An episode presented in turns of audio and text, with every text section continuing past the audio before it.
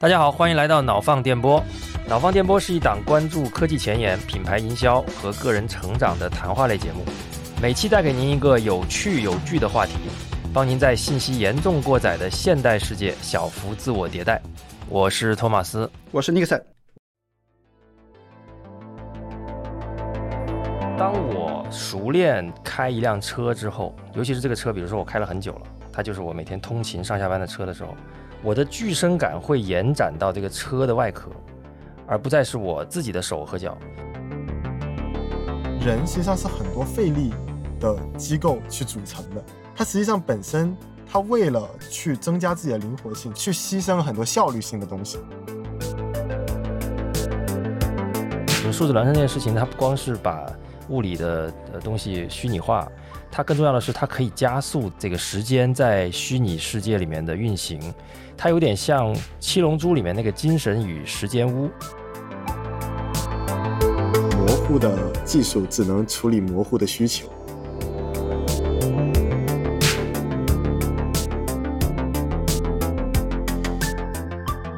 今天我们要聊一个跟 AI 有关的话题啊，呃，我们过去好像从来没有聊过。我们要聊一下机器人。AI 的发展呢，使得机器人这个行业也开始有了一些蠢蠢欲动的感觉。呃，近期我们也看到了一个非常热门的来自斯坦福大学的机器人项目，叫 Aloha。那我们今天会从这个项目开始来聊一聊通用机器人到底离我们还有多远的问题。我们也请到了一位嘉宾。呃，我觉得这个嘉宾身上几个特点我很喜欢啊。第一个，他从十岁开始就应该开始玩机器人啊，是非常资深的机器人玩家。然后。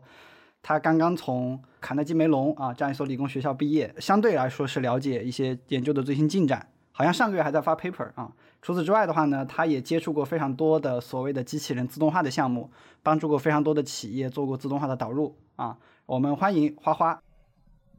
Hello Hello，大家好，我是花花。然后现之前是就读于卡耐基梅隆大学的机械工程系，然后是在 Bio Robotics 仿生机器人 Lab 里面去做一个研究生助理。然后呢，在这个研究生期间也发表过一一系列论文，啊，主要呢还是关于这个呃工业机器人机械臂的。然后今天我们的这个主题 Aloha，就是我们刚刚斯坦福大学发表这个论文，其实也是一个和机械臂有关的论文。这个大模型应用在机器人之后，就能完成的一些很复杂的一些家务的这个操作。所以呢，今天我们也是希望。花花可以从这个机器人角度来给我们，我们一起来来畅想一下，包括看看现现在是什么样的一个一个状况。那本期节目的话，我们希望解答三个问题啊。第一个呢，叫做最前沿的机器人现在都什么做都做到了什么程度，对吧？它花多少钱能够完成什么样的功能，有哪些亮点啊？那除此之外的话呢，我们也今天请来了专家啊，我们希望帮助大家理解一些技术上的原理，就是。机器人怎么和大语言模型结合？包括具成智能这些概念，到底怎么回事儿？这是我们的第一部分。此外，我们把视角关注普通人的日常生活。其实我们发现一个现象，就是你的生活里其实用上这些论文里的机器人其实是非常难的。那难在哪里啊？我们会今天会展开的讲一讲啊。呃，因为因为我今天的嘉宾花花本身也是有比较多的实践的实习，把机器人从论文里带到现实生活当中的经验的。以及最后一个问题，我我觉得还是关注我们普通人的生活，就是说，可能有你们有的人已经有了两台机器人，对吧？一台自动驾驶的汽车或者是一台扫地机器人，但是，一台所谓的能够处理多个任务的家用的通用机器人，距离我们普通人还有多远？我们希望把这个问题今天也畅想一下，好吧？好，那我们就从现在媒体大热的这个斯坦福机器人团队做的这个叫 Mobile。Aloha 项目来开始吧。呃，要不 Nixon，你先简单介绍一下这是个啥项目啊？让大家这个先初步了解一下。对我最开始注意到这个项目其实是这样，就是某一天早上，然后就发现很多的微信群里和人的朋友圈就开始转一个视频，就是一个机器人啊，它能够在一个家里面去折衣服，然后去做菜，然后关键是这个机器人还是个广东机器人，它做的四个菜都是广东菜啊，滑蛋虾仁。干贝烧鸡、蚝油生菜啊，这个机器人可以去做很多东西啊。详细读了一下这个论文，它可以去做这个擦拭啊，可以去做这个呃推椅子啊，还有摁电梯的一些这样的工的这样的动作，对，还是非常的 impressive 的，对，也能完成一些很细的活儿，比如说把那个啤酒瓶给它打开啊，就是因为你知道啤酒起子那个尺寸很小嘛，对吧？然后呢，还甚至是说他们那个研究团队放出来的视频里面，还能够给一个人刮胡子，就特别像我们小时候看那个动画里面，就是就是畅想一百年之后人类的生活，对吧？你早上一起来，那个床垫就把你倒起来，然后一个机械臂就伸过来，自动把你胡子给剃了。所以，对，所以整一个那个视频集锦就在网上就在网上刷屏了，然后我们就注意到这个东西。视频的文案写的非常的有有吸引力，他他重点是说，他说这个设计就是这个机器人的设计，它是开源的，所有的机械设计，所有的我用的一些零件的编号，以及就是说呃我用的零件的型号和我的代码。你都可以在我的网站上下载下来，然后把它复现出来。也就是说，他欢迎所有的人去做一个一模一样的机器人。这个机器人研究团队是这样讲的：他说，呃，只需要二十六万块钱的成本，就能实现原来三百五十块钱的成本的这个。我说的都是人民币啊，三百五十万，对对，三百五十万的这个机器人系统能够做的事情啊，就是相当于把价格打下来的十倍还多一点。这是机械部分。那大脑的部分呢？研究研究团队也也非常强调说。它只需要用一台三零八零 Ti 的笔记本电脑，就是三零八零 T，呃，就是呃三零七零 Ti，对，三零七零 Ti。首先是这样，就是呃，这这个笔记本电脑它是没有包含在那二十六万里面的。但是我们要注意啊，就是现在很多很多我们说大语言模型它需要很强的那个服务器资源，对吧？，AI 还需要很强的服务器资源。但是三零七零 Ti 完全不是最新型号的那个英伟达的显卡了。所以呢，他就是强调说，这个笔记本可能你在二手市场上就能买到，对吧？我完全不需要大型的服务器。所以呢，他们甚至联系了一家 3D 打印的经销商，他就是说，那那家公司他是愿意把他的所有零件，呃，销售出来。但是那个研究研究团队就是说，我我们也不从这个赚钱，我们就是希望更方便其他的研究者也去复现这个工作。然后包括最后一个点，我觉得他们把这个东西做的特别特别像一个产品啊。他们说这是第一次能够用低成本的机械臂。完成这么多丰富的任务，而且你要知道，这个产品它不是那种一碰就坏的产品。在我们写这个论文的八个过去的八个月里面，我们的电机没有出现任何故障。这个机器人呢，就应该像你日常生活当中扫地机一样，它的 quality 很到位，这个是它非常亲民的一面。对，接下来讲到讲到这个技术的部分，我觉得有两个层面的亮点啊。第一个层面的亮点呢，就是它给那个机器人设计了一套去克隆人类动作的一套模式。所谓克隆是什么？呃，是什么状态呢？其实我们会把那个图片放在我们的文稿里面，然后在这里我先描述一下，就是它会让一个人在那个机器人背后，然后在那个人手上绑两个机械臂。那这样的话呢，相当于说那个人做了一个伸手的动作，前面那个机器人的机械臂也会做一个伸手的动作。所以呢，他把这个东西叫做人给机器人来做教学展示，它叫做 demo 模式。对。大家如果看过《黑客帝国三》的话呢，他们在那个西安城里面要抵御呃乌贼、机械乌贼入侵的时候，那个指挥官他们开的那个大型的那个机械人，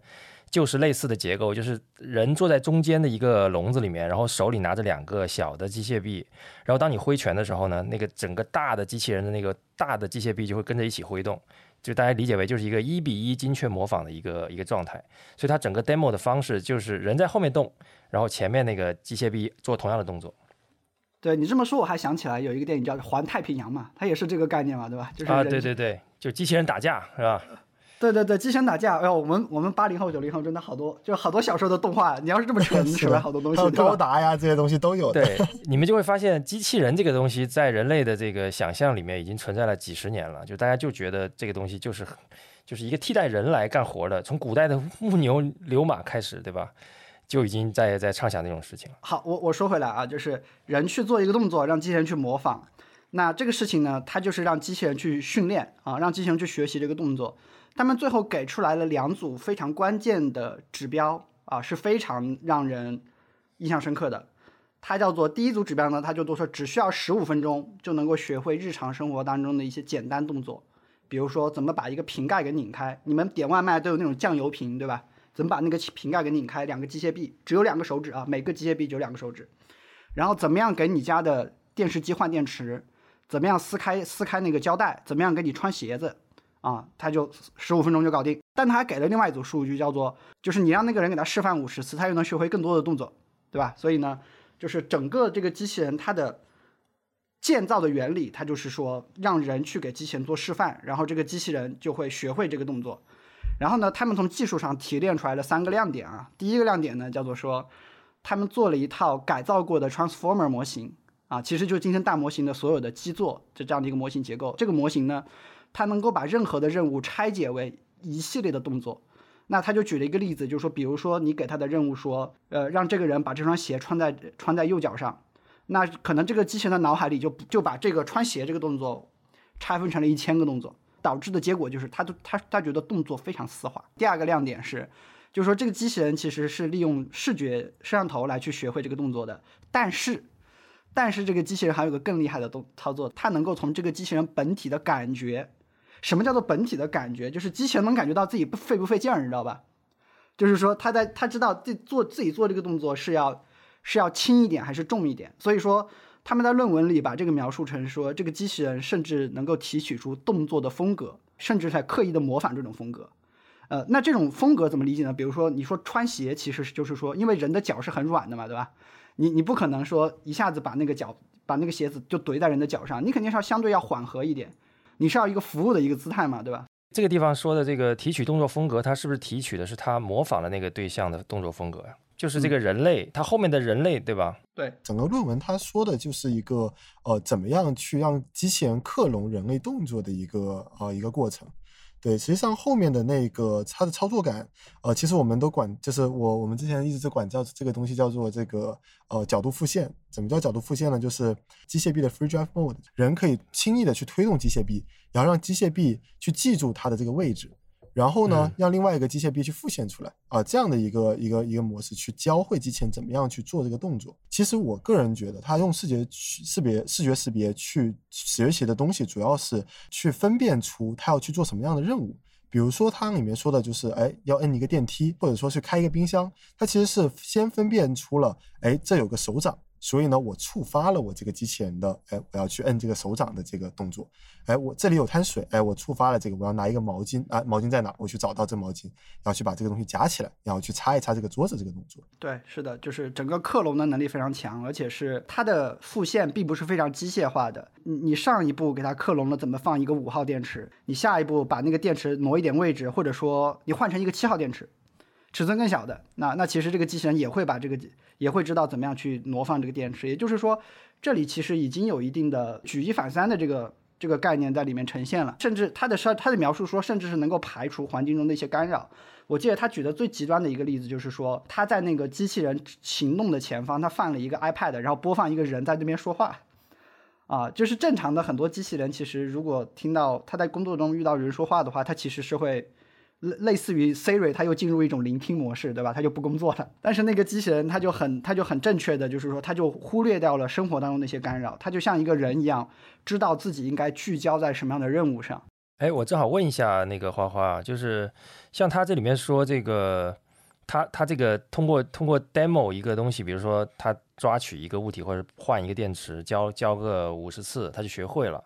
那这个过程在没有 transformer 之前，如果你要让一个机械机机机械臂做这件事情，它是用什么样的方式来学会这件事情啊？现在工业里面不是有很多机械臂嘛？我们都是把机械臂移到一个点，然后让它记住这个点，然后呢，呃，再去去做这个重复的过程。所以我们都说，如果一个呃，就是这个机器人或者说工业型的这种机械臂，更适合是那种大型流水线，因为呢，它做的是重复的动作。所以工业机器人、机械臂，它的这个精度，就是它它学会一招之后，这一招是百分百精确的，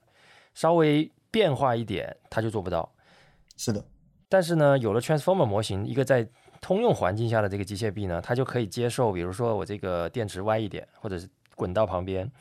因为它有了这个 transformer 模型，它对这个整体的这个这个物物体有了识别，所以它就哪怕我这个臂，我这个臂就不再是记住了这个，比如说十五点七度这个角度，然后三三十五点六牛的力，它它不再它不再是记住这些了。是的，它记住的实际上是一个行为啊，明白了。所以所以从这个角度来说呢，其实这个大模型确实赋予了这个通用型的机器人的一个想象空间，因为过去如果是按机械臂的模式。其实就像刚才你说的，它只能记住一个非常精确角度，做一个非常机械化固定的事情，那它是没有办法在通用环境下使用的，对吧？就是工业化机器人里面，我们通常给机器人的命令是，呃，一个角度，或者说六个角度。如果是六轴机械臂的话，就给六个角度，然后呢，它去完成一个动作。它在这个记忆库里面就是说，哎，我这个要挪挪到九十度，哎，这个要挪到一度，然后接下来我要挪到多少度？对，但现在我们来说，就是哎，我要去告诉机器人，我要去做一件事情，然后机器人的程序会告诉机器人，哎，它要做走多少度。是的，是这样一个，就是我们整个逻辑就是就变换了。明白，这就是刚才 Nixon 提到的，就是当当你告诉他一个动作，它会自动通过 Transformer 把它分成一千个步骤。这一千个步骤在过去可能是需要人来去帮他规划的，你每一个角度是多少多大力，现在变成了由 Transformer 模型来提供这种分解和最后的执行，让它整个动作会变得很平滑。其实过去那一千个动作怎么做，就是各家机器人公司的壁垒，它是最最核心的机密算法。对，现在不是了。对，现在不是了。他发现 Transformer 模型自己能把这个事儿搞定。所以刚才我们把最开始节目最开始把这个机器人叫做通用机器人。它通用就是指说，它在面临同一个任务的不同形式的时候，对吧？它它它出现了通用性。另外就是刚才也提到了，它面对不同的任务，它也有一个很快速学习的一个通用性。我现在就是电脑的左边啊，就是这篇论文的这个本本文。一篇论文，它的亮点都在它的题目里面。对，他说。Learning by manual mobile manipulation with low-cost whole-body teleoperation，对它整个拆分开来，它有几个亮点啊。第一个亮点，它是 by manual。什么叫 by manual 呢？就是双臂机器人协作。它其实已经是一个很大的亮点了。因为在现阶段来说，一个机械臂去做一件事情，它其实是比较简单的。那为什么两个机械臂就比较难呢？因为它会有两个机器机械臂的碰撞模型在整个验算里面，会导致它的动作规划会非常困难啊。这是第一点。然后第二点呢，能够对社会做出很突出的贡献的，就是 low cost，因为我们都知道，大部分的研究都是钱堆出来的。low cost 这个词啊，非常的有吸引力，就是相当于是你把你把整个成本就降下来了。然后另外一个呢，就是呃我们说的 whole body tele 呃 teleoperation，就是相当于是全身的遥控啊，全身的遥控它相当于就是一个完全拟人的一个状态了。对，就相当相当于三个亮点啊，这个双臂啊。省钱啊，还有这个整个身体的这样的一个联动。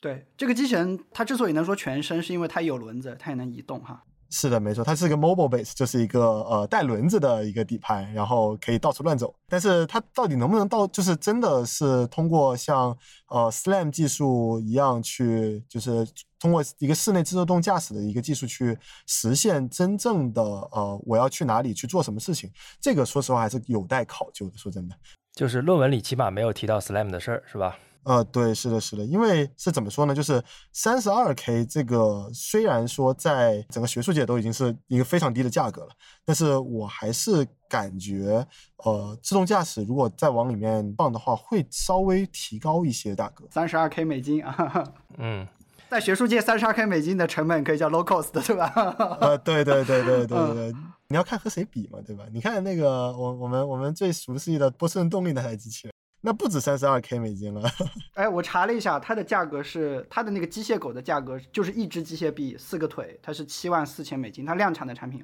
啊，也是这个机器人吗？没有，是一个机械狗。机械狗，然后有一只机械臂啊，只有一只机械臂，嗯，对，大概是这个。狗身上长了一个只手吗？这个图一定要放在 show notes 里，让大家看一下。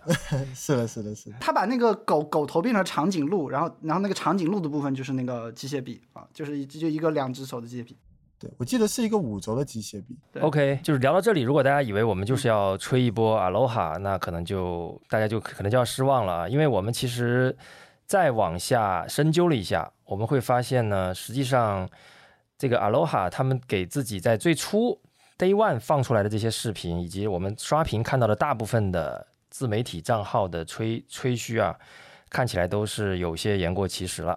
因为我们发现呢，实际上我们看到的流传最广的那一支就是 AI 的一天那一支片子，其实并非这个机器人实际学习后的自主行为的表现，它实际上来自于非常准确的。背后的操纵，也就是说，我们看到的这个机器人的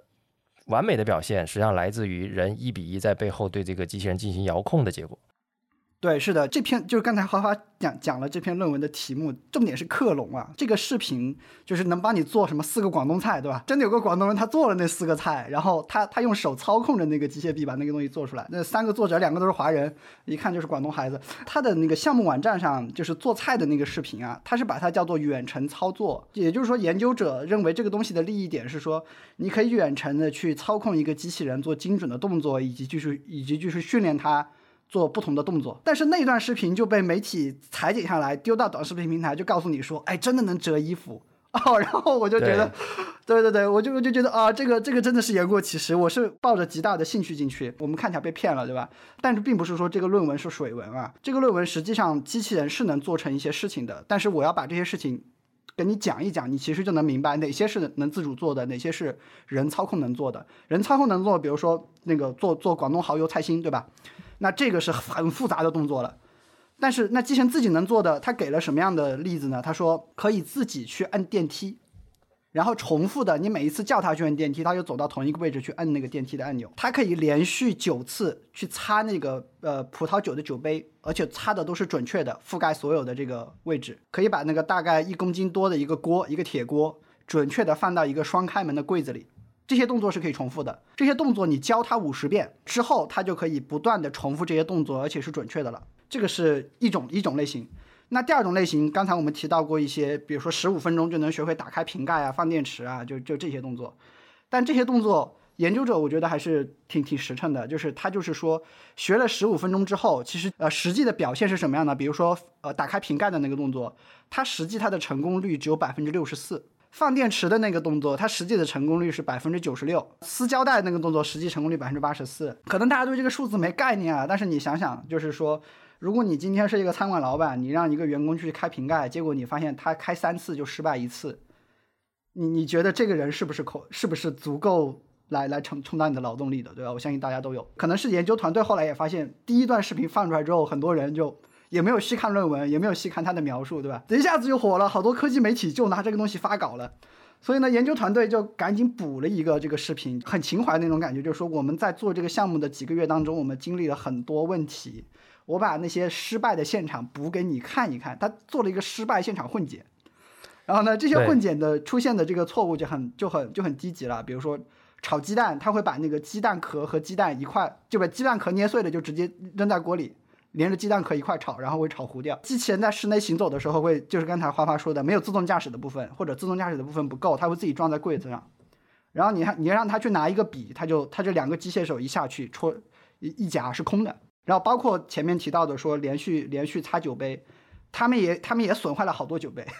半开玩笑的是说我们我我我我们我们没有选择把这些东西呈现在论文里，但是我在媒介里我还是希望你们理解这个事情，对吧？我我觉得不过呢，就是这也是这个传播传播学的这个特点啊，就是啊对，造谣一张嘴，辟谣跑断腿，就大家还是喜欢看那种哇这个改变世界的东西。当你出来说啊，我有很多错误集锦的时候，其实，在内网我都没有没有看到这些东西。就是那些媒体在发完了第一篇厉害了我的机器人之后，都不愿意再发一篇说，对，其实没有那么厉害，因为这件事情大家也都不愿意看。但是呢，我们可能作为一个严谨的科技播客啊，我们还是要让大家知道，今天最厉害的震动整个科技圈的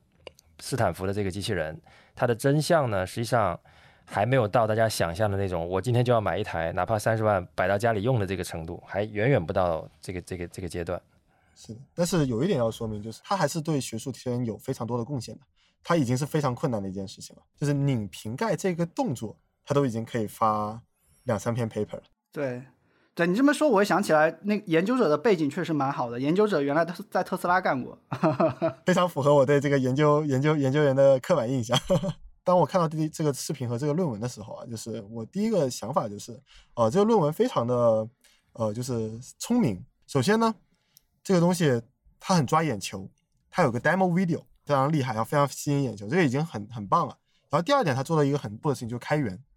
它把这个事情变成了一个可复现、可开源的一个呃一个项目啊，这点就已经做了很大的贡献。他跟我说他是演的，对，但是呢，也其实我觉得也是对学术圈有一个非常大的贡献的。克隆平台以及 Transformer Module 转换模型。嗯，聊完了这个 Aloha 之外呢，其实最近还有很多在机器人领域的一些突破，我觉得我们可以挨个来看一下。对我们三月份的时候，其实我们当时报道过一个模型叫做 Palm E，对吧？一个具身智能加上多模态的一个逻辑。然后那个 Palm E 它能实现的东西呢，就是桌子上有一些这种红色的、蓝色的，类似类似小小海绵、小方块一样的东西。有点像小学生用的教具，它能够成功的识别它们的形状和分类，或者说那个胖咪就做到说，抽屉里，你告诉他抽屉打开抽屉拿出一包薯片，他就顺利的能把这个事儿做完。那谷歌事实上在整个模型这一块投入还是蛮多的，所以说我们看到他在同期的一些论文里面，它主要呈现的一个成果呢，它现在所谓它做的一个叫做泛化能力框架，意思就是说。如果你让机器人去干去干一些他从来没见过的任务，他现在有一个很好的成功率，他就是说他丢给了一些机器人他从来没有见过的四十一项任务，机器人可以完成百分之六十三，这个东西距离生活也还还有比较远，对吧？距离那个 Aloha 拧拧瓶盖还有百分之一的差距。是的，OK 啊，但是你每做两次就有可能一次是失败的哦。谷歌的话呢，它为了解决这个呃数据收集的这个问题呢，它还做了一个叫做。哦，Auto RT 和一个叫做 RTX 的一个数据集嘛，然后它它现在就是可以实现，就是说把机器人放到个房子里，就让机器人里面正正常跑，然后这些机器人就会实现说自己自己卷自己自己去学习，什么意思呢？比如说这个机器人看到前面有一个有一个这个橱柜，对吧？它就会自己走到橱柜面前，然后它就会拍张照片问那个大模型这个里面有什么东西，然后大模型就告诉他左上角有有三个脏的脏掉的杯子，啊，然后呢，呃，然后接下来它就会。描述了这个图片之后，它就会自动生成一个任务，叫做把脏的杯子给它清洁干净。接下来这个模型就会扪心自问，叫做说，如果我要把这个杯子，我要如果我要把这个杯子清洁干净，我需要做什么？然后结果呢，他就他就去推理，然后他推理出来的结果是说啊，我需要两个机械臂，一个机械臂拿杯子，一个机械臂拿拿毛巾。然后这个时候呢，他就会知道说啊，因为我只有一个机械臂 啊，所以我完不成这个任务。此此处应该请出阿罗哈来帮忙。对对对，所以所以所以呢，他就说啊，完不成这个任务，那那那这个任务我就我就不去做啊，那那我就不收集这一次的数据。所以它相当于就是说，他就创造了一种类似于叫做什么，就是让机器人的自由开放世界的这种概念，就是让机器人自己在屋子里跑，然后自己去创建任务，创建任务完自己把记数据记录下来，自己给自己训练啊。这个看完还挺吓人的，这个自己自己找找活干，万一出点什么事儿，他找出来的活就不一定是。那么友好的事情了。说回来啊，因为这个地方，我觉得刚才聊到了 Palm E 嘛，当时我们其实三月份聊的时候也提到了，它是一个具身智能加多模态的这个一个大模型。我觉得正好在这里问一下花花，就是到底具身智能，我们作为普通的这个科技爱好者，我们应该怎么理解？它是一个什么东西啊？哦，其实具身智能这个东西从字面上理解，特别容易理解成那种人形机器人的，但实际上不是这个意思，更加像是一个有自我判断能力的机器人。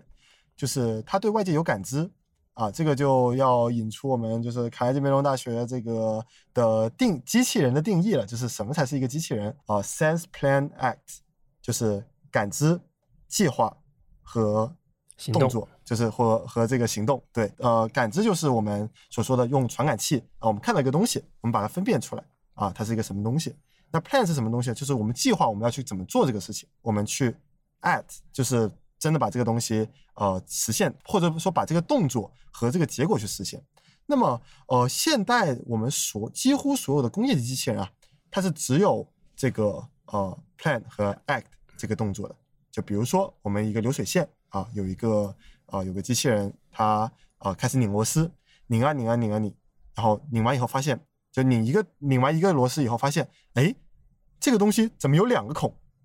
它就不是它就不知道怎么拧了。但是如果你有具身智能这样一个概念进去的话，这个机器人就说：“哦，这有两个孔，我要把两个孔都拧上螺丝。”对，然后甚至呢，它有三个孔，有两个孔呢是螺丝孔，有一个孔不是螺丝孔，它会分辨出来：“哎，我要把这两个螺丝孔的拧上螺丝，我把这个不是螺丝孔的放掉它。”它其实并不是要求我们机器人。一定要是一个人一样的东西，它有这样的感知啊，它有这样的一个东西，它实际上是要求机器人能够自己判断自己要去做什么，或者说自己去呃评价自己的做出来的结果，并且呢实施一个改进。对，对，是的。其实，在呃斯坦福、摩拜、阿劳哈，包括谷歌的这些成果里面，其实都会提到说，他们非常依赖让机器人用那个摄像头去看自己的机械臂的行动轨迹，然后以此。来形成一个反馈。目前看到，呃呃，谷歌用的东西更豪华一点，他们甚至是会在那个机械臂上类有类一些类似力反馈的一项东西，就是就那个机械臂知道自己使了多大的劲儿。所以，具身智能其实非常重要的一点就是讲到机器人有自我意识，非常体现在这些机器上最重要的一个特点就是机器人知道自己的机械臂移动到了什么位置，产生了什么后果。我早年听过一个从教育领域非常好的一个描述，就是什么叫做具身化。他他就是说人是怎么学习一个体育运动里的动作的。比如说你是怎么学习投篮的，你绝对不是说学习什么要把手从十厘米的地方抬高到三十厘米，在一在零点五秒之内，对吧？然后最后把把手拆成九十度，人不是这么学习的。人一定是说，最好的学习方式就是你让人实际去拿那个球，然后教他基本的动作。教完之后呢，你让这个人在不同的位置去投篮，然后人就会感受，哎，我在什么位置用什么样的力度，对吧？我站得近，我就力气小一点；我站得远，我就力气大一点。然后呢，我每一次球投出去，我能看到那个球的反馈啊，是进了还是没进，近了还是远了。包括现在我们很多人去学那个体育运动，非常重要的一个呃方方法就是，你是照着镜子自己去练那个动作，往往你就能练得非常好，非练得非常标准。我今天下午刚刚学到，就是关于具身智能，早年有一个论文非常有意思，它就是它就是让一只小猫在那个跑步机上走路。但是如果如果这只小猫它的那个下半身是被遮在一个纸盒子里，就小猫看不到自己的脚，小猫是不会在那个跑步机上走路的，因为小猫看不到自己的脚冻成什么样子。所以具身智能非常重要的一个点叫做机器人，它知道自己的，它知道自己使了多大劲儿，干了个什么活，有什么后果。对，尼克森刚才这个这这段这段讲述非常好，因为他他让我理解了为什么我投篮投的不好。我我特别喜欢去就是按照刚才。尼克森讲的那种方式，哎，我应该手应该举多高，多少厘米，然后用什么角度，用多大劲儿往外扔。但是呢，实际上呢，你看很多打篮球打得好的人，他根本就不研究这些东西，他就是不断的，一方面是动作的模仿，另一方面呢，就是在投的时候，他的手其实能感受到这个球的重量，然后在他出球的时候，他知道我用多大的力。就像刚才这个尼克森讲的，就是这个机械臂，他自己像这个。呃，谷歌的这个机械臂已经有力反力反馈装置了，那他就知道自己用了用了什么力了。所以我觉得具身智能对应的其实就是大脑的智能，它相当于就是身体，就是你控制和感知身体的这种能力的机器机器人化。那这个呃大模型呢，就有点像是大脑的这种智力的大模型的的这个机器人化。那这两个东西组合起来。就有点有点像变成了一个完整的类人的，或者说一个真正的我们叫它机器人的这么一个东西。啊刚才提到这个这个 RTX，它其实就有一个身体跟大脑对话的这么一个过程，有点像这种感觉，对吧？就是机器人在问这个大模型，哎，这是啥？那我能不能干？大脑说你可别扯了，你没有两只手。这个机器人就放弃了这个动作。其实有点像我们我们大脑跟我们的身体对话的一种过程，只不过这种对话呢，可能不是我们这个直接能感知到的。但实际上，我们的身体在用某种方式反馈，告诉你你干不了。比如说前面有一个汽车，那个你说我能推动它吗？你大脑说你别扯了。我觉得某种程度上，其实确实是这种感觉。呃，就好像呃我们在婴儿的时候，我们要学这个啊爬，其实我们的父母他并不会说，哎，我我爬给你看，或者说其其实婴儿也不是很理解的。父母就是在我们前面，哎拍拍手，哎你过来你过来你过来。然后我们为了去拿这个玩具，哎，我们就是学会了去爬，然后就学会了走，然后又学会了跑，对，它其实就是一个，哎，我告诉你什么东西是正确的，对，然后呢，你你试了一下，哎，这是错的，哎，你又试了一下，哎，这又是错的，我试，然后我又试了一下，发现，哎，这有一点点对，然后就开始不断的去调整自己，然后去完成这个任务，然后也想聊一下，就是之前我一个很敬佩的。不是教授的，但是很盛世教授的一个人给我的一个一句话：机器是把很多一样的东西做成另外一堆一样的东西，而机器人或者是有具身智能的这种这种机器，它可以把不同的东西都做成他们应该做成的样子。对，哇，关于具身智能，我觉得还还有一个那个补充啊，就是我我们其实可以把它理解为，就是我们知道自己身体每一个。部位所处的位置和状态的这种这种感觉，对吧？叫它具身感吧。这种感觉，我不知道大家有没有这种经历，就是当我熟练开一辆车之后，尤其是这个车，比如说我开了很久了，它就是我每天通勤上下班的车的时候，我的具身感会延展到这个车的外壳，而不再是我自己的手和脚。就是我能知道这个车通过前面那个缝隙，因为我能看到前面，看到后视镜，对吧？它某种程度上成为了我的感官的一种一种一种延延伸，就是我能知道我的后视镜的右边离那个旁边那个墙或者那个隔离带的距离是可以安全通过的。这种感觉有时候挺挺有意思的，就是某种程度上，你人的具身性也不只只也不只具身在你自己的这个肢体上。我我知道，其实有些人那个残疾人他不是带那个义义肢嘛，对吧？而且他他是会有那种义肢的那种具身性的。比如说你的一只被被打到了，你是会疼的。这是挺玄学的，但是这个感觉，我觉得，呃，我觉得大家如果有有老司机听到这一段，可以在评论里面 留言，你有没有同样的感觉？就是你开开起来，但当然你开一辆陌生的车的时候，你上来要先跟他建立联系，可能你你不会那么马马上产生有把握的感觉，但是你开一开，哎，觉得你跟他合体了，这个时候你就会产生这种感觉，比如你的轮子压在哪一个线上，你都可以非常清晰的知道。对，其实 Thomas 这个呃，这个其实真的不是玄学来了，就是是这样子的，就是呃，我们都知道手术机器人这一块啊，就是我们有达芬奇嘛，对吧？然后其实达芬奇这个机器人是没有力反馈的，对，它只是一个哎，就是就是你动什么东西，它就是所谓的克隆，你动你动一点点，然后呢，这个机器动一点点，它做一些细微的操作。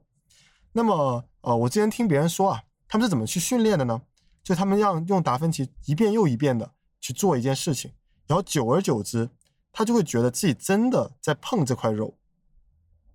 就是他是有一点点这种力的感觉的。就是人体本身，他会有这样的这种思维惯性或者思维记忆，他会觉得自己，哎，虽然我夹这一块，我可以继续往下夹，但是他通过他的这个眼睛啊，我看到了这块肉这个地方它在形变，他会给。人的手一种远程一知的感觉，对吗？对，我们以后再展开啊。但是大家可以理解，就是就这种感觉，其实就是我们希望机器人能够获得的感觉。因为一旦机器人能够获得这些感觉，那它就能够做非常多的事情，比如拧个瓶盖这种就是小 case 了。我我觉得未来如果真的具身智能的这些传感器这些一系列的多模态的东西，它能够呃。达到这样的这个人的这种水水平的时候，我我相信这些都不是难事儿。这就是为什么三月份的时候，其实我们录那一期的时候，我们还蛮兴奋的，因为看到这个机器人的这个进展。对，是的，是的。其实我们接下来来解释另外一个问题，就是为什么大语言模型它看起来只是生成语言用的，对吧？或者是生成那个图像这种。纯虚拟的东西用的，但是为什么现在它也能变成一个指导机器人的东西？很多大语言模型用在机器人上，它常常用的策略是什么呢？比如说，它让那个机器人把自己接收到的那个力的反馈，或者说机器人自己自己做这个动作使了多少劲儿，它会把这些，呃，可能可能是非常简单的代码，也有可能是说它的电流的这个大小，对吧？类似这样一些东西，它把它作为一种语言输入给机器人，然后的话呢，机器人也能也能够观察到自己的动作的一个结果。啊，就是说我按照我按照这样的角度和顺序去做了这个动作，我最后我最后做出来的结果是什么啊？那所以就是说，其实大语言模型里面非常重要的一个特点，就是说它在处理语言的时候，它是处理一个序列的数据和信息。它现在只是把机器人的动作以及机器人的呃传感器所接收到的信息作为了另外一个序列数据，就来训练这个模型。然后接下来它让这个机器人去自己去去预测。如果我要做同样的动作，我应该用什么样的一个序列的一个一系列的动作去做？所以，呃，一定程度上，我觉得它解释了这个大语言模型是怎么和机器人结合起来的。因为，因为我之前确实是想不清楚为什么虚拟的大语言模型它能够变成指导现实生活当中的一个东西。是的，其实大语言模型或者说我们管我们管它叫做就是机器学习的大模型，这呃这一类型的。呃，模型吧，就是它其实能给机器人带来的东西，就是一个从抽象到具体的，就它会将这个呃整个很复杂的世界，或者有还有很多不同的信息，有颜色信息，有这种深度信息，有这种呃这种三维的这种信息，转换成一些机器人可以理解的东西。就比如说大语言模型最呃简单的一个作用，其呃或者说我们大家其实都会在用的，就是我们把一个会议。啊，录下来，然后呢，生成一堆这个文字，然后生成文字以后，我们大语言模型帮我总结，啊，然后它它就一二三四五六七八列出来。其实呢，和机器人是一样的，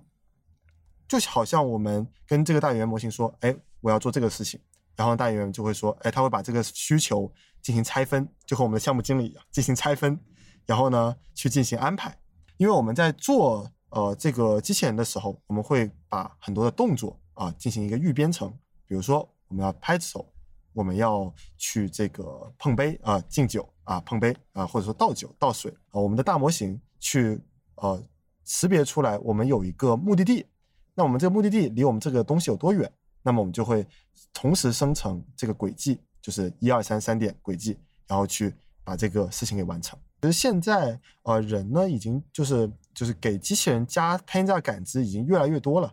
其实，在很久很久以前啊，我们给机器人带来的这个信号，它是一个很具象的东西，就像我刚刚说的，一个电机转了多少度，一个机器人往前走了多少秒，或者说，哎，一个图片，呃，它的这个灰度是多少？呃，灰度就是我们的这个光亮度是多少？光的值。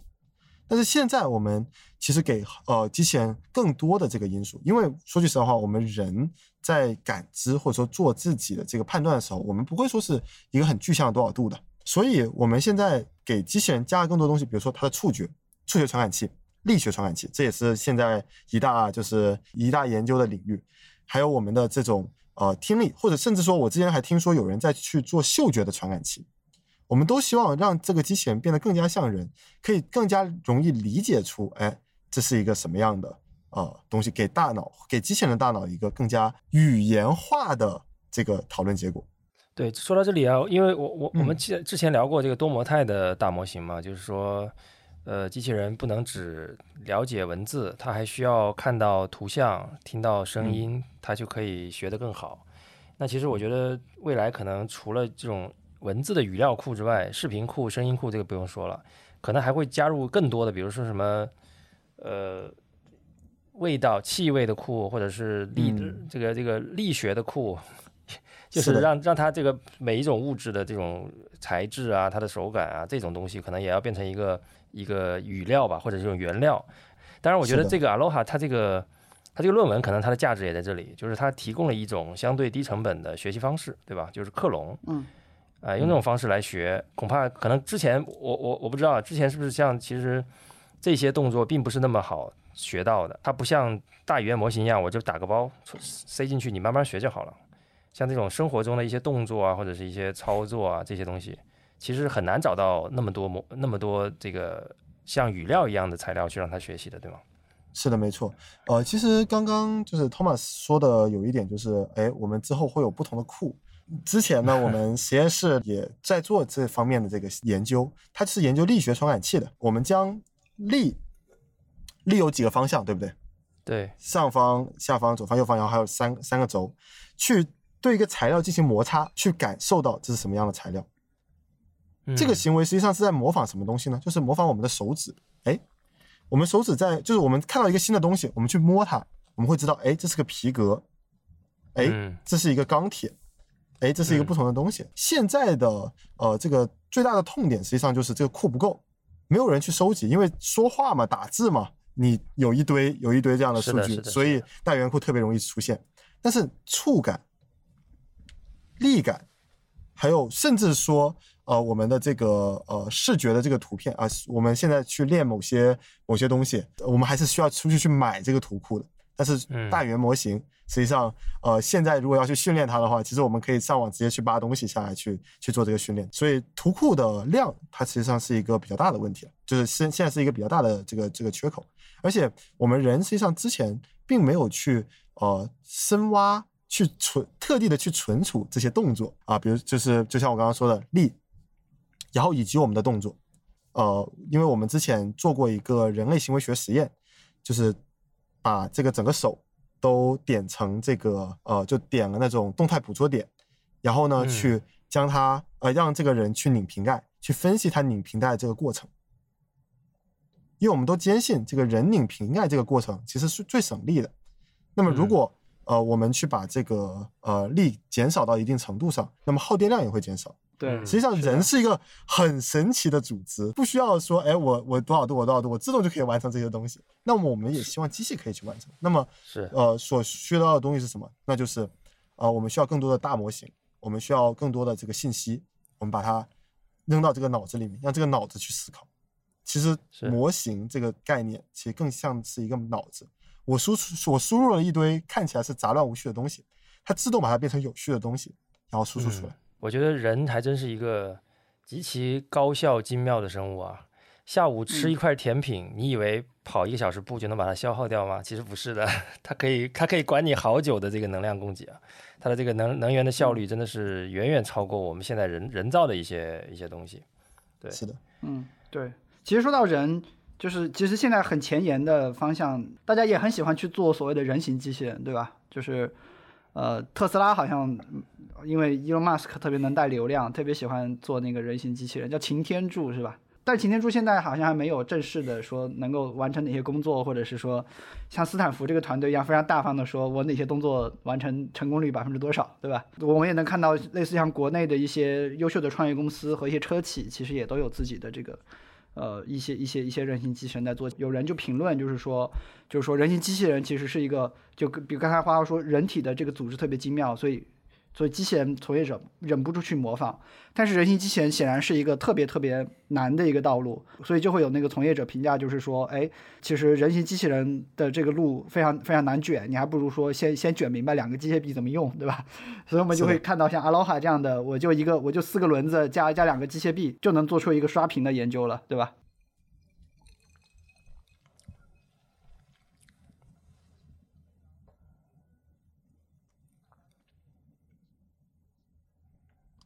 对，呃，我在我这边的理解啊，就是，呃，人形机器人它自由度是非常高的，它可以 apply 进就是各种奇奇就是奇奇怪怪的这个情况，因为人就比如说人手这个五个手指啊，它有很多不同的关节，但是我们却可以控制好它。那这个时候呢，我们就可以干很多事情。是的，就是人的自由度是最大的，但是有个很大的问题，就是人实际上是很多费力的机构去组成的。它实际上本身，它为了去增加自己的灵活性，去牺牲很多效率性的东西。我们都觉得人类人形机器人是未来，是因为我们在大自然里面其实没有见到，就是这些生物可以去利用自己的手啊，或者说利用自己的脚去做这么多东西。哦，可能有，那就是猩猩。那猩猩其实就是人的就是祖先嘛，对吧？以现在这个情况来说，其实呃，就是泼盆冷水啊，就是我们在仿人的这个呃阶段，还是停留在一个比较开始的这个阶段。对，它有两个部分，一个呢是我们本身自己连人体都没有完完全研究明白，且不说脑子。其他消化系统啊这些东西，我们都会有一些奇奇怪怪的东西出现在我们的身体里面，但是我们都没办法解释它。但这个原因呢，都是一些很神奇的化学反应，即使是人体力学，它也有很多东西我们没有办法解释。这也是为什么现在也也就是这个好像被研究了呃一个世纪的东西还在出新的论文。那么第二个部分呢是什么？就是我们本身的这个机构和硬件。呃，我们可以发现啊，特斯拉的那台机器人其实我没有特别了解，但是不顺动力这台就是那台人形的 Atlas 的那个机器人，呃，我们会发现它的手就是一个球，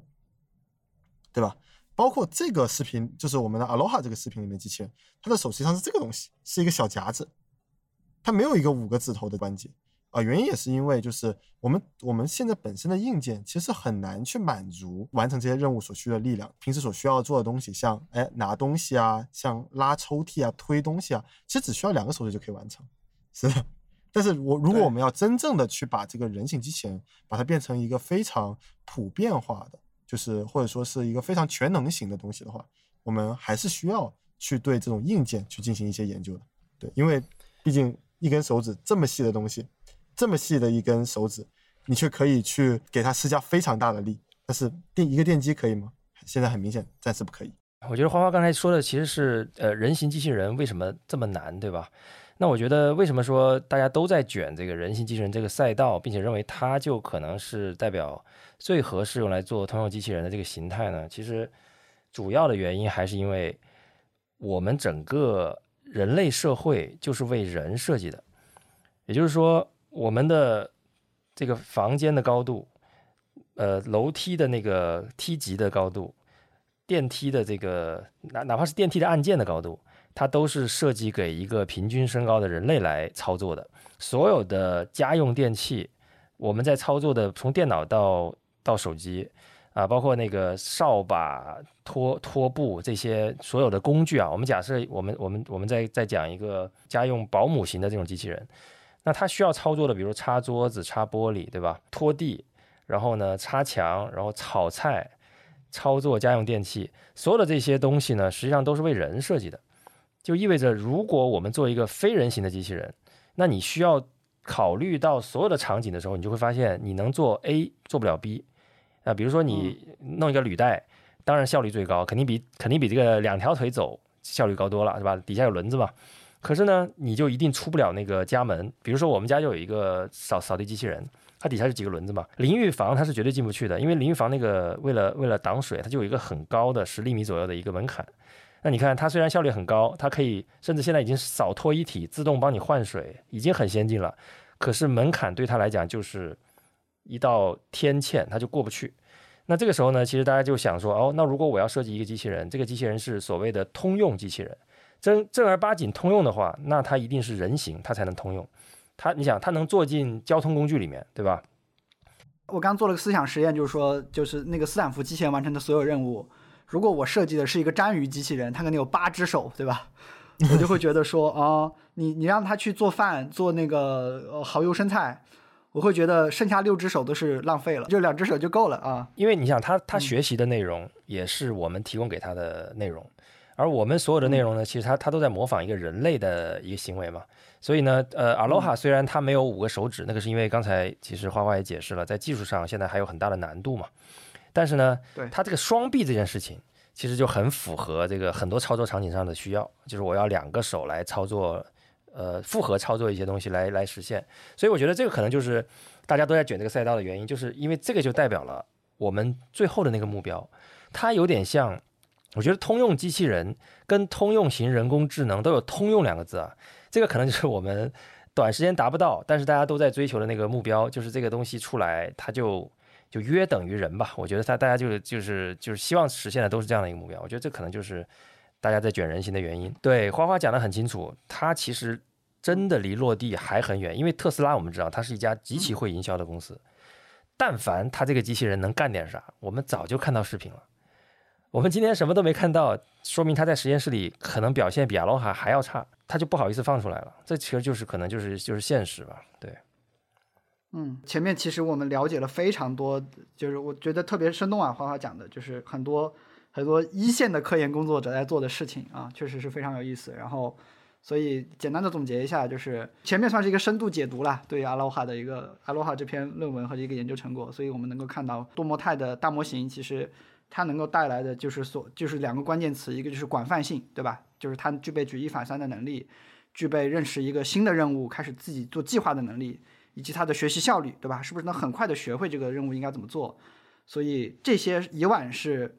阻挡绝大部分这个机器人的大脑去进化的这个门槛，那目前来看，斯坦福是达到了斯坦福的阿劳哈这个研究是达到一个里程碑吧。所以也呃，其实刚才托马斯提到，就是说家里的扫地机器人其实还其其实还很笨，对吧？啊，或者说行动能力还很差。其实我觉得，呃，这里就涉及到我们下一个话题了，就是叫做说我们在视频和论文里看到的机器人，尤尤其是那个波士顿动力都能后空翻了，对吧？像一个演员一样。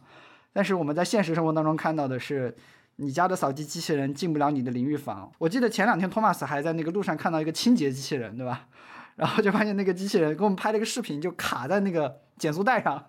啊，就卡在那个减速带上。即便是能量产的，像波士动力那个七万美金的那个机器狗，事实上它那个它那个一只机械臂，它只能做什么动作？就是给你简单的拿个东西做一个抬升的动作。但是最最最最有营销效果的产品，其实也就这样。所以说我们会发现说。我们作为普通人啊，确实是每天都在媒体上看到的和身边感受到的东西，确实是差距非常的大，对吧？所以说，我们接下来我们可以聊一聊，叫做为什么用上论文里的机器人那么难，对吧？啊，我们结构性的聊一下。我先说一下，就是大众现在能够接触到的机器人都有哪些啊？因为我距离上一次还在机器人行业工作也已经过去了三年了，我现在发现确实还出出现一些蛮蛮多的东西啊。比如说现在那个扫地机器人其实进化了，你知道吗？扫地机器人现在进化到它能够去扫雪和那个除草。对，这里肯定有人脑子冒问号。你能扫地，那你你去除草不就是应该的吗？但是不一样的，不一样的。原来能扫地是因为你家里面四面有墙，它知道边界在哪里。然后，所以呢，就是针对这种呃扫外面的雪和草地就没有边界的场地，是这两年机器人才学会了，你才能买到一个这个除草机器人的。然后的话呢？呃，服务机器人可能大家生活当中见的比较多，像你去吃海底捞，其实现在就能见到，对吧？就是给你送餐的是一个带屏幕的一个小机器人。我们公司办公室里面有那个有一个小机器人，它是给你送快递的。然后我记得两年前我在深圳吃过一家餐厅，特别神奇。那那那那家餐厅是一家机器人公司开的，他们那个他们炒菜那个环节是自动的，主打这个机器人给你现炒 啊，有有有锅气，有热乎气儿。可能两三年前吧，我有一次住酒店，发现被敲完敲了门铃之后，打开门是一个机器人的时候，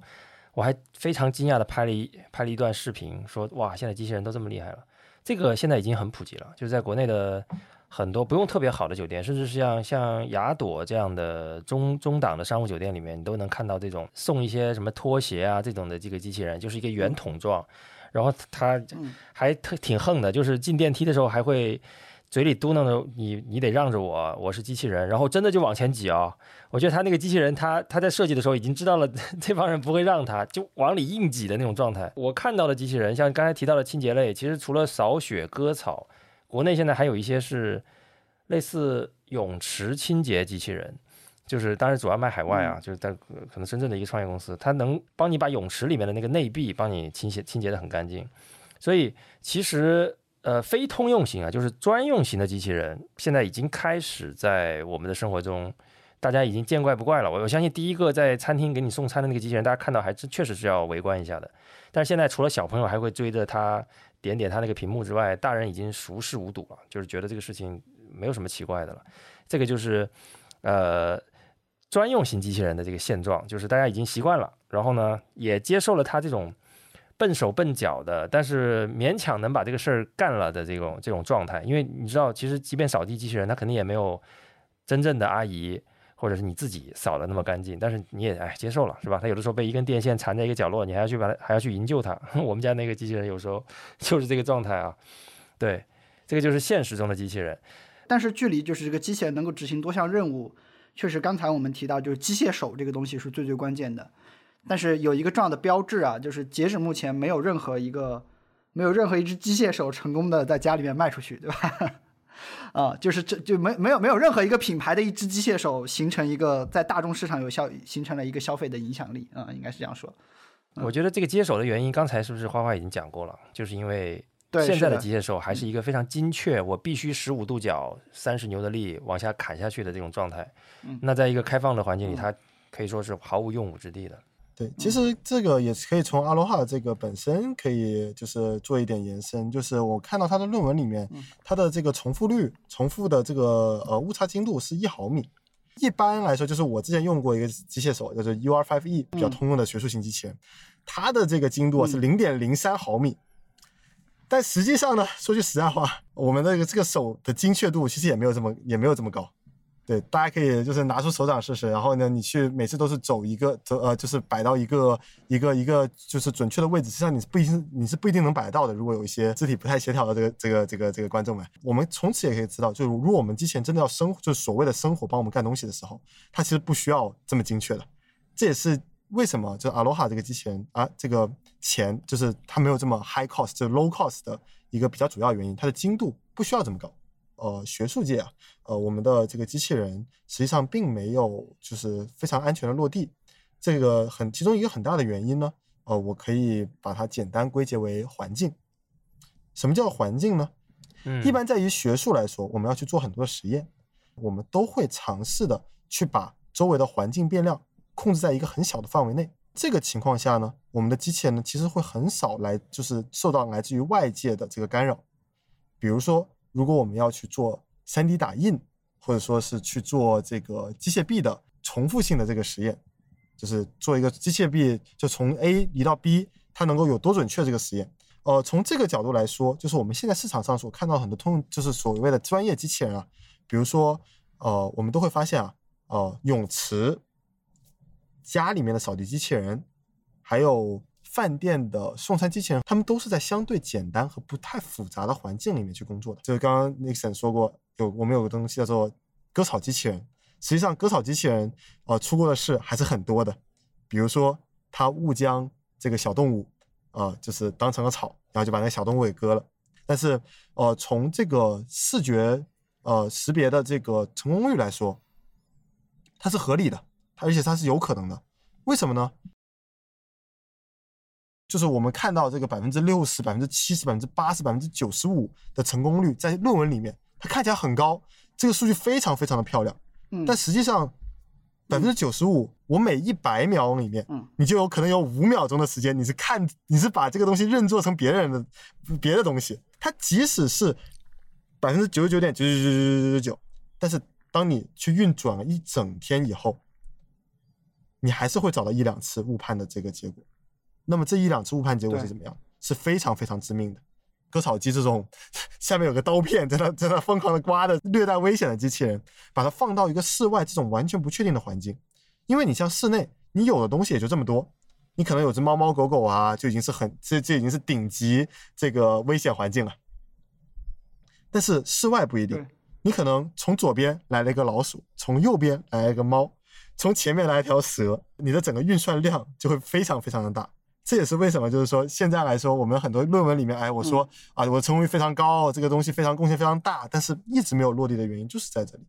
嗯。在这里再引起呃，就引引入一个一个概念啊，就是呃学术创业和量产之间的就是关系。啊、有个 scale 就从零到十分，就是从一个呃零代表想法，十代表一个量产成功的产品，零一二就是我们所说的学术界，呃两分的时候，我们就已经可以把它做成一个这个论文，可以往外发了。那么我们到三四五的所左右的时候，哎，我们已经可以把它做成一个呃非常完全可复现的 demo，因为现在很多的论文实际上是很难复现自己之前的研究成果的。对，跟大家跟他大家说一下，这个东西 啊、确实发论文的压力比较大啊，这个数据呢，这个还是会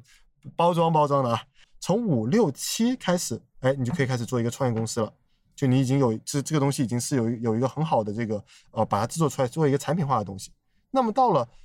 八九十的时候，才可以开始量产，才可以像一些我们现在所接触的普通的自动驾驶一样，哎，它变成一个呃，就是相对通用的一个技术。但是大部分的这些论文，我们虽然看到它学术成果非常的厉害，现在就是网络这么发达，然后很多的科技自媒体说，呃，就是看到很多热点，就像我们一样嘛，看到很多热点啊、我们都会去尽量的去报道它。但是他们虽然在论文里面呈现出来了，但实际上他们还离落地是有很长很长的一段距距离的。就是样机、产品、商品，这是三种完全不一样的东西。大众是停留在最后一步，我们只能看到那个商品。但但确实，我觉得散服这个东西，至少今天是离样机很接近了。已经差不多到三分了。刚才花花提到那个百分之九十、百分之九十几啊、百分之八十几的那个成功率啊，我就想起了早年我们讲那个语音识别的时候，就是呃有很多输入法嘛，对吧？它那个在那个时候大概我记得，呃语音识别的准确率能做到百分之九十八，然后呢，大家就说哇，百分之九十八好厉害啊什么的。那个时候我记得讯飞吧还是谁，但实际上你会发现百分之九十八是根本就不能用的，因为你想象一下，你打一个两千字的一篇小短文里面，将会有多少个错别字需要你回过头去改，你就知道这个事情本身它的这个可用性，就是在在某些领域里面，我们觉得啊，这个小朋友考了九十八分，厉害是吧？可是你这个完成度百分之九十八，啊，对不起，你你还是离真的好用差很远。但是我觉得现在语音识别已经厉害多了啊，可能百分之九十九以上了。对我觉得其实智能家居产品某种程度上可能也是面临同样的问题，就是我我我自己现在全屋做的那个呃基于米家和 HomeKit 的这个呃全屋智能嘛，那它的它的问题就是它没有办法做到像我们一个可靠的家用电器一样，我只要摁下开关它就亮，对吧？嗯，我摁摁完了它就它就关。那我们这个有时候它会掉线，有的时候它会莫名其妙的出一些问题。它嗯做不到百分之百，就意味着它只能是小圈子数码爱好者或者是极客的玩具，绝对不可能变成一个广大的一个。你想家装市场有多大，对吧？为什么到现在不是家家都用这个智能的这这这一套东西？因为这么这么好，应该早就普及了，就是因为它实际在操作的时候，这种这些无线的这些环境下，你可能会面临了一个百分之九十八乃至百分之九十九的可用性，可是那剩下的百分之一。对于没有能力单独解决这个百分之一问题的人来说，那就是一个灾难性的结果。针对这几个百分比的数字的讨论特别好，就是我觉得一下子让人特别能理解所谓商品和一个发论文的一个东西到底有什么样的差别。我原来真的遇到过那种场景，就是我的同事拿这篇论文来告诉我说，哎，那个 Meta 能拿这个论文干这个，你能不能？你的产品上能不能上个这样的功能，对吧？花花之前跟我讲过，说有一个机器人是用那个无人机去做 3D 打印，对吧？然后就是飞在天上的无人机，它去它去它去打印那个东西的外形。就所以现在你大概能知道这这种东西距离你距离你用上有它它是有多远。我觉得那些东西真的就是可能我们这一代人老去的时候能够看到一个商品，我觉得都是都是要鼓掌的。嗯，是的。那截止目前，其实我们已经从应用场景的要求，以及就是说刚才在在第一部分我们讲机器人。的机器人进入现实生活，它可能难在任务的理解，难在怎么样去自己去操作，对吗？然后的话，难在缺乏数据。我作为一个曾经也在机器人行业工作过的人啊，我觉得我也能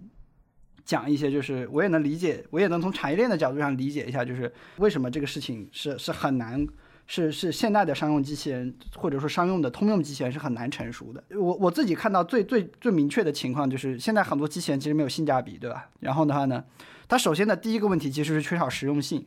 啊，但但这个点所谓的实用性，其实我能够看到的例子就是说很多，呃，很多的动作啊，它其实需要完全不同的这个机械结构，就是在你搞定手之前。它是需要完全不同的机械结构去去来去执行的。就是现在我在呃帮一个企业去做一个信息化的一个过程，或者说一个智能化的一个一个项目，它呢就是为了去将一个呃就是零件去检测出啊它生产的有没有问题。这个专业人员给出的这个结果呢，就是啊我需要去有一个特定的打光环境啊，才能很好的去检测出来它的这个缺陷。实际上现在的很多很多的这种像呃工业里面的这些项目啊。呃，或者说像呃，特特别是自检这种比较细的这种项目啊，它都是呃，就是就是限制还是非常大的，对环境的这个限制都非常大，它需要很好的去控制变量，才能给予一个几乎百分之一百的啊这个结果。那么呃，这个这个其实也去是取决于我们的需求了，就像我们的扫地机器人一样。我们有一块地方没有扫，实际上我们是不知道的，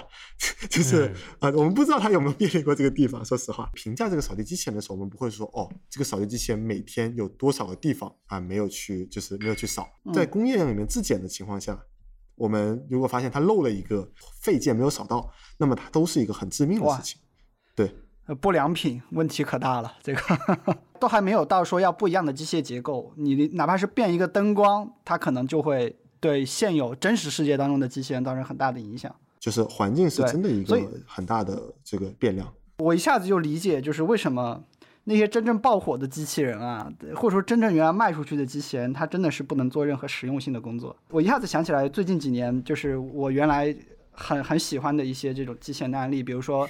啊，有一家公司叫做 Anki 啊，它是它是原来被那个迪士尼投资，它它最火的时候是火到那个。在美国卖的很好，作为那种年度礼物，这种大概两两三百美金吧。那一个一个一个有一个小小脸，然后会会有两个小履带，然后表情非常生动的一个机器人。但这个生但这个机器人第一代的时候，它就是依靠它从皮克斯挖来的那个表情设计师，所以那个机器人特别可爱。所以那个机器人它是依靠什么火了？它也不能干什么活，它就是依靠我有特别丰富的表情，依靠卖萌，依靠卖萌。然后然后然后 YouTube 上就有一堆人。跟那个机器人拍短剧，你知道吧？把那个机器人作为一个角色来拍短剧，让那个机器人就火掉了啊！但是呢，这个机器人做到第二代的时候，它试图接入一些类似亚马逊 Alexa 之类的东西，就是语音交互嘛，对吧？智能的东西啊，死的非常快，然后整个公司就直接倒掉。我原来还摸过那个索尼的那个机器狗，你你摸它那个小那个小狗还会眨眼睛啊，这样子就是就是特别特别的可爱。包括包括这一天是 CES 嘛，对吧？然后我们也看到，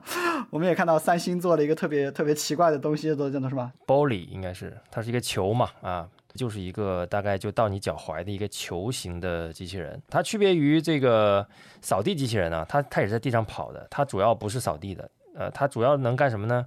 它可能。最大的区别就是它有一个投影，它它可以当一个移动的投影仪来用，那可能就是我觉得可能是三星赋予它一个最基础的功能嘛，就是你它总得有点用。对你再再再不喜欢这个玻璃，它也是个投影仪，能够帮你投一些东西啊，比如说它它它就展示了一个呃女主人在家里面练瑜伽的时候，玻璃就投了一个这个呃测试片让让让女主人看的这个这个场景，可能它比较厉害的地方在于它还能够管理家里的这些智能家居。就是它可以控制灯光啊，控制这个宠物的这个投食器啊，还可以发短信啊，然后你可以通过远程，通过这种大模型的方式来让它帮你提前搞定一些家里的事情。它有点像是一个会动的家庭数字管家吧，大概是这样的一个角色。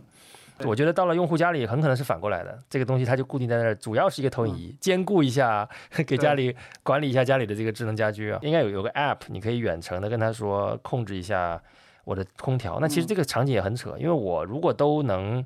通过那个 app 来通过 app 远程告诉你来控制空调了，那我就直接控制空调就好了呀。因为理论上他们是在同一个 web 里面的，所以呃这个东西呢，当然它刚刚推出啊，价格也没有，然后呃看起来呢。呃，形态上是有点意思的，但是它可能也同样要解决的就是实用性的问题。对对，真的，真真的，我跟你讲，就三星这种这个消费电子产业上的巨头，每年发一个机器人，然后永远不会上市。你看那个机器人那些功能就很奇怪，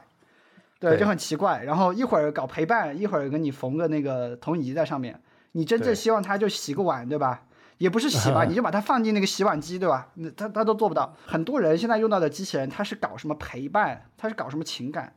就是它不是一个，它不是说机器人适合做这个事情。他是机器人产品经理没招了，你知道吗？但是他他是说我我我实在是没有办法帮你把正经活干了，我做一些这种其他的活，所以我觉得这个就是怎么讲呢？这个就是我对于呃整体的产业链，就是机器人这个产业链上的第一个特点的总结叫做缺乏实用性。就是用一句话来总结，就是模糊的技术只能处理模糊的需求。是的，越具体的任务，我越容易发现你做错了。对，就是就是，但凡你你说这些机器人啊，一会儿陪伴，一会儿情感，一会儿能投个影，它但凡能解决一个具体场景的问题，我们可能都哐哐买了，对吧？我举个例子，比如说有一个机器人，厨房机器人，这个机器人负责洗碗、做饭、收拾厨房，哎，我就要这三个功能，它只要能干好。卖三十万，我估计都卖爆。但是所谓的炒菜机器人是什么样子的呢？啊，可能十年前那个时候，我爸就买过一个，因为他一直很喜欢这种东西啊。那个炒菜机器人在我看来就是一个电饭煲，因为你需要把食物按照它的要求切好放进去，倒上那个什么指定的酱料跟跟配料，对，然后你就把盖子盖上，你就发现最后出来一一盘那种焖菜，就是油焖菜，类似这样的，反正就这这这就是炒菜机器人。所以呢，解决不了实际的问题，你就卖不出去，对吧？我当年在做机器人产品经理的时候，我就发现说，哇，你们的零件怎么那么贵？我一台机器人当时最最便宜的，我都做给小朋友卖的，买的都要都要到一千块钱。你知道一千块钱，你你你买红米，你能买个手机了，对吧？然后结果那个机器人它只能它只能在地上转圈圈，对，所以这里就就掉个书袋，有一个定理叫莱特定理，叫做说一个东西。它的产量每翻十倍，它的成本就会按照固定的比例下降。比如说，那个一个东西生产十个是一十块钱，那生产一百个是五块钱，那生产一千个的时候就会五块，再乘它乘一半就两两块五。我举个例子，现在今天最有规模效应的机器人是扫地机，它可能能够达到百万级的那个供应量，对吧？但是它对比我们熟悉的，如如果有一个零部件是机器机器人也用的，然后手机也用的，那可能机器人的那个型号的零部件，它它的成本可能就是。因因为手机的出货量是在十亿级十亿量级嘛，它就差了一千倍，三个数量级算下来，可能就是假设一个数量级翻两倍的话，可能就是八倍的这个价差了。你会发现，就是这样的东西其实很难满足消费者的那个诉求。就像智能手机啊、电脑啊这种东西的发展，其实过去几年是孕育了很多成功的品类的，比如说最早的 VR 其实就是手机拼出来的。但是呢，机器人这个东西它没有办法被手机运营，因为机器人里面有很多机械的零部件，那这些零部件是很贵的。呃，最普遍的一个贵的东西就是我们的电机。我们之前小米不是出了一个很便宜的电机吗？对，它其实就是把整个价格就就拉下来很多了。因为你想想，一个机械手，其中一个小铝管一百多块钱一根儿，但是你一个电机可能就几千上万了。一个机六轴机械臂就有六个电机，就是直接减六倍的一个成本。嗯，呃，电机这个东西它是有折旧率的。我把一个机器人放到一个这样的任何一个姿态，它其实就是一个独转的过程。嗯。它就是在在用用这个力去抵消重力的对它的影响。传感器现在已经很多啊、呃、公司去先行一步的去突突破这个价格。那么执行器就是所谓电机和像一些啊、呃、就是气动啊、气动系统啊这些东西啊，还是还是说实话还是有待突破的。因为现在我知道很多比较便宜的电机并没有这么耐用，说实话。是的，传感器的话，就是我之前买的二十刀的传感器和十刀传感器。呃，其实呃效果就相差没有这么多了。当一个产品缺乏实用性，它缺乏性价比之后，我们最后来看，就是说，其实现在的机器人的商业模式其实有会有比较多的问题。如果你在你在消费电子产业，你要做一个你要做一个所谓的自动化产线，你一年可能是要卖两百万台货，你得到的那个生产线呢，它是只能为你这一款型号的这款产品去工作的。一旦某一天你的那个型号的某一个零件换了，就要在已经花了几百万的前提下，你要再花十万二十万，你要替换中间的某些步骤。那现在，呃，我们想要去做这个智能化，一个很困难的地方就是，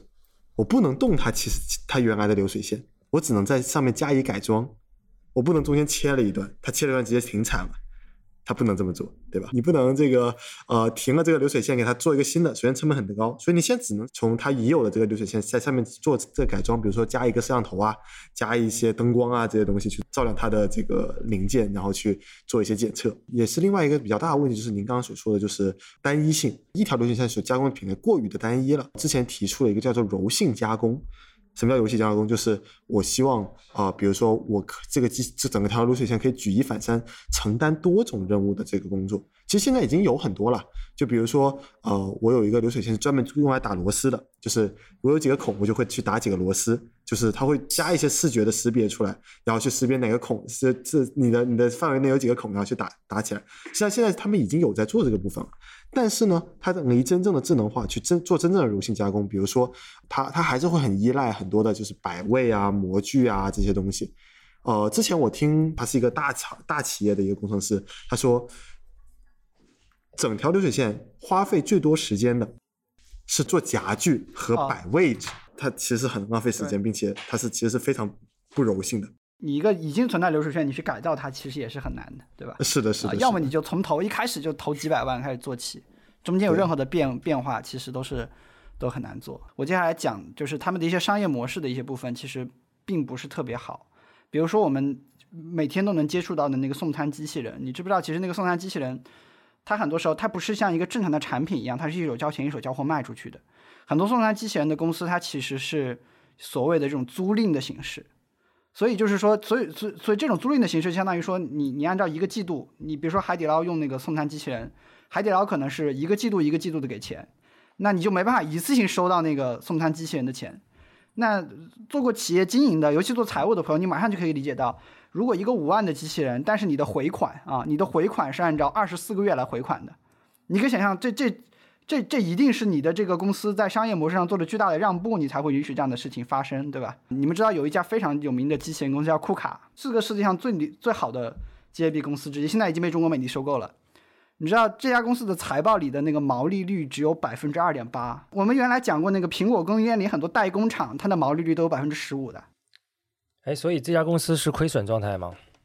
呃，这家公司。一直在亏损线上边缘徘徊，他们控制的非常好，最终能够挤出个呃一百分之零点几、百分之一的 percent 的这个净利，但是但是这个毛利率我看了之后，我觉得朝阳行业不应该是这个利润率表现，对吧？啊，很明显的波士顿动力自己没办法商业化，被汽车公司买，然后汽车本田还是丰田没办法商业化，现在卖给韩国现代。我原来还调研过，就是国内所谓的独角兽的几家机器人公司，可能是做这种什么物流的，做什么仓储的，啊，然后。这些公司我发现它的现状，它的现状都是它的人员规模在四百到一千人左右，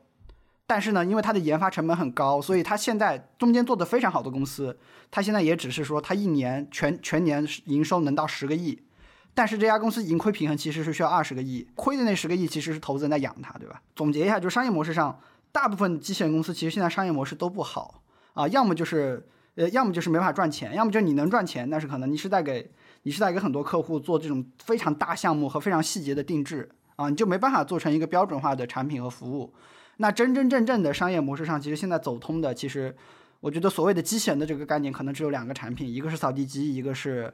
一个是自动驾驶的机器人，就是我们的自动驾驶汽车嘛。他们俩算是相对。那讲了这么一大段，其实是希望在我们讲完论文之后，让大家对就是机器人这个行业它到底现在是一个什么样的商业模式，希望大家有一个。相对客观的一个理解和概念吧。对，总结来说就是现在整个机器人行业百分之九十的公司或者产品还没有跨跨越鸿沟，它还在鸿沟的左侧，就是它仍然是一小部分的科技爱好者或者是非常尖端的一个非常小的领域里面，大家的很关注、很喜欢谈论的一个一个话题，但它仍然不能成为一个真正的商业的一个一个好的商业模式。对，即便在企业服务市场，它也没有跨越鸿沟。消费电子工厂里面一些组装线上，但是如果你今天在京东上打开一些电脑或者是手机的一些一些列表，可能那里面百分之九十的电脑和手机其实都还是人工人工线组装，然后只有啊百分之十的，比如说什么什么小米的旗舰、数字旗舰，对吧？或者是这种 iPhone 的这种最最畅销的几款，它会它可能实现了全自动化。对，这里可对跟可能需要跟大家科普一下，就是我们理解中特别高尖高精尖的，比如智能手机这种这种产这种产品线，由于它过于复杂，反而是需要像富士康这样有几万个人的这种大型的工厂，才能把它最后总装出来，完成递到我们手里。而这个大家可能觉得没有什么技术含量的，没有什么科技含量的一些，比如饮料行业，比如啤酒，啤酒业作为流程工业呢，它反而是一个自动化程度非常高的一个工厂的一个状态。因为我我之前其实呃也去过国内呃，应该全球最大的这个啤酒厂在三水，它有一有有有一个有一个分厂。我们其实我们看过它的产线，整个工厂从洗这个瓶子开始，到灌装、消毒、盖盖子、贴标，甚至最后装到那个纸箱子里面，然后把纸箱子堆在旁边，整个这个过程是完全自动化的。就是这是跟跟很多人的这个理解不一样的地方，就是最没有科技含量的啤酒，它的这个生产过程的自动化程度远远超过最有科技化这个科技含量的智能手机。其实原因很简单，就是当一个企业呃卖了就是五个亿个产品的时候，而且这些产品都是一模一样的时候，他们绝对会上全自动化。但是这个全自动化呢，它也不是柔性的自呃自动化，它也是刚性的自动化。是的，是的，对它其实并并没有，就是它它它其实就是，其实，在做这种工业化和自动化的时候，我们呃就是给企业去推广这个东西的时候，都会去算一笔账。这个东西，这个产品，这个设计，它可以呃替换掉多少人？嗯那么这个时候就会出现两个问题：第一个，它能替换掉人吗？如果我的视觉识别的成功率是百分之九十九，那么那百分之一，那那个人还是省不去，对吧？嗯那么第二个问题就是，它能替换掉多少人？比如说我一个三十万的产品，就是这是我们刚刚说的，就是这个这个成本下不来，三十万的产品，我只能替换掉一一个月两千块钱的这个劳务工的时候，没有人会去做这个事情。好，那我们到最后一个部分吧。感觉是在给通用机器人泼冷水，但我们我们其实还是挺乐观的。距离你的家里面有一台所谓的通用服务机器人，就就还有多远吧？除了 Aloha 的这个模型之外，还第一个还看到哪些技术或者方向，它是很有潜力解决这些问题的？啊，就是我们现在做的什么样的研究是有利于去解决这个问题的。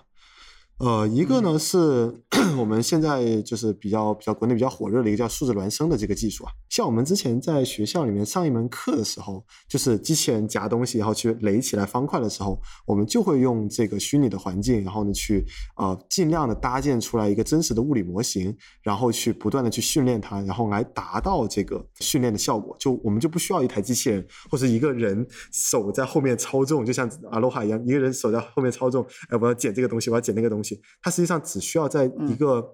虚拟环境里面有五十台一模一样的机器，五百台一模一样的机器，然后呢去训练这么两三天，它就可以做出一个比较完相对完整的这个这个模型。呃，其实自动驾驶已经已经用了很多了。然后另外一个呢，就是我们所说的就是大语言模型，也不是说大语言模型，就是这种模型的应用。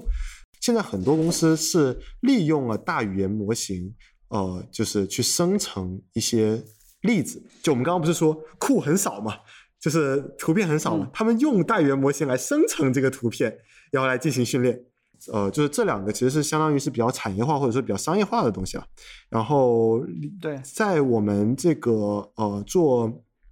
呃 research 做研究这个方面，其实可以从两个方向。其实之前我也都有提过，一个就是感知，就是呃也是我刚刚提过那三个词嘛。感知方面，我们正在尝试收集各种不同的信息，比如说触觉，比如说力，我们都尝试在我们都尝试在计算机里面去量化它。很多学者都在尝试去将呃不同的情况，呃就分别是呃就是不同的情况，比如说呃我一个机器臂要去够一个非常远处，但是你没办法去够到的地东西的这整个过程去简化，并且呢可以让机器人知道，哎我怎么样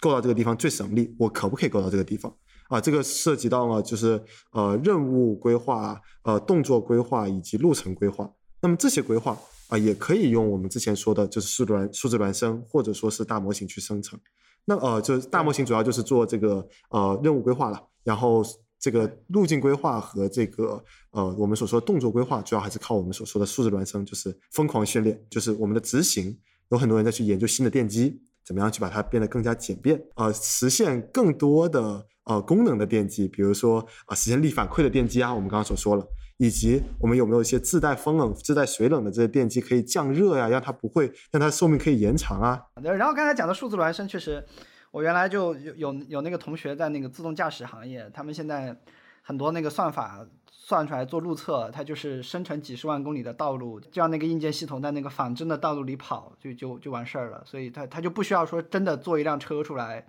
然后。把它开到城市里去，对吧？呃，然后再再去积累那个路测数据，确实这个是，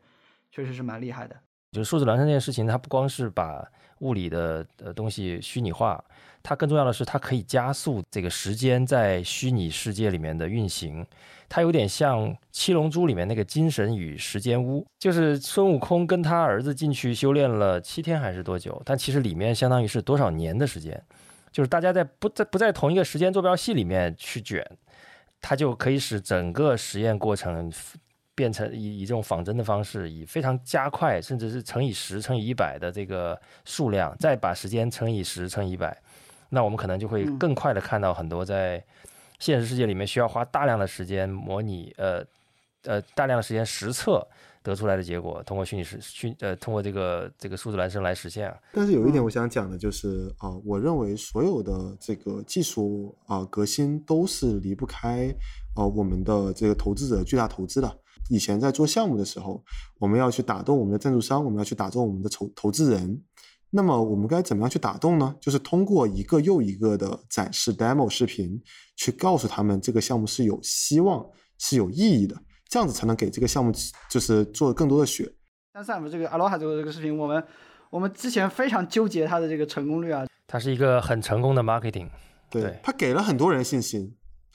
对，它给了这个行业很很多投资人信心。总结下来，大家会发现啊，我们发我们整个这个在机器人领域里面，可能最有机会让这个领域加速或者成功的这些关键词：数字孪生、大模型、具身智能。就是钱会涌涌进去的那那几个领域，应该其实就是这个目前为止整个不管是学界还是机器人的这个是这这个这个目前的这些创业公司，他们在卷的这个核心的这几个领域。听刚才花花总结了一下，我我听下来就是刚才讲的这几个点，对吧？是的，是的。数字孪生带来的训练加速。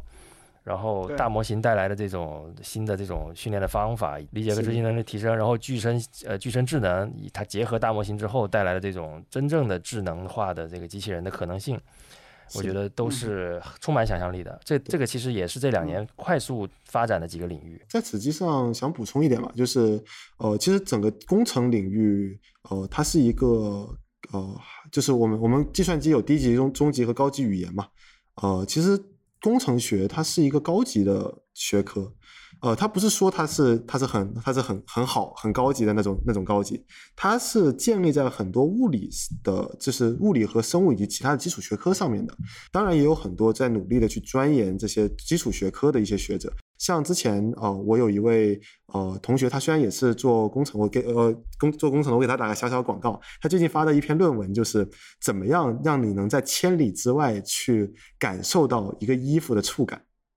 他做了一个小小板子，并且他在另外一端去采集一个数据，然后呢，你摸那个板子就好像在摸这个这个，它会通过电流刺激你的皮肤，然后。去模拟出这个东西的这个这个纹路，所以基础学科的这种这种突破也是非常重要。你把这个研究的链接论文给我一下，我贴在我们那个文稿里面。好耶。对，所以我最后补两句吧。我觉得最有可你最有可能买的下一台机器人，我觉得可能还是扫地机器人公司或者是或者是自动驾驶的厂商做的啊，因为这些公司他们不管是在技术沉淀上，还是在整个的产业链的丰富性上，我觉得是最接近所谓的家用机器人的一个概念的一些公司。所以你可以想象一下，今天你花四十万买的是一台自动驾驶汽车，可能可能十年之后你花四十万，大家买的是一台机器人，对吧？我们觉得，我们期待这一天的到来吧，好吧？好啊，我们非常需要这样的一个机器人，我觉得这比自动驾驶机车更有意义。呃，从一些这个。从从一些那个数数据机构看到的数字，好像大家对于可能十年后的这个服务型机器人的爆发还是有蛮大的预期的。我们还是期待这一天的到来，但我觉得这件事情可能确实没有那么快啊。大家不要看了一个 Aloha 就觉得，呃，未来以来其实还蛮远的。大家这个做好准备，但是充满信心，好吧？我们是个正能量的大台。好。那今天就到这里啊！今天谢谢花花，谢谢花花做客我们的节目，好吧？好的，非常感谢二位听我这个听我这个啰啰嗦嗦逼逼叨。好，那本期节目就到这里，感谢收听脑放电波，欢迎在苹果播客、小宇宙、喜马拉雅等播客客户端搜索“脑放电波”，找到并关注我们。如果你觉得这期内容对你有所帮助，欢迎你在评论区留下反馈，这对我们非常重要。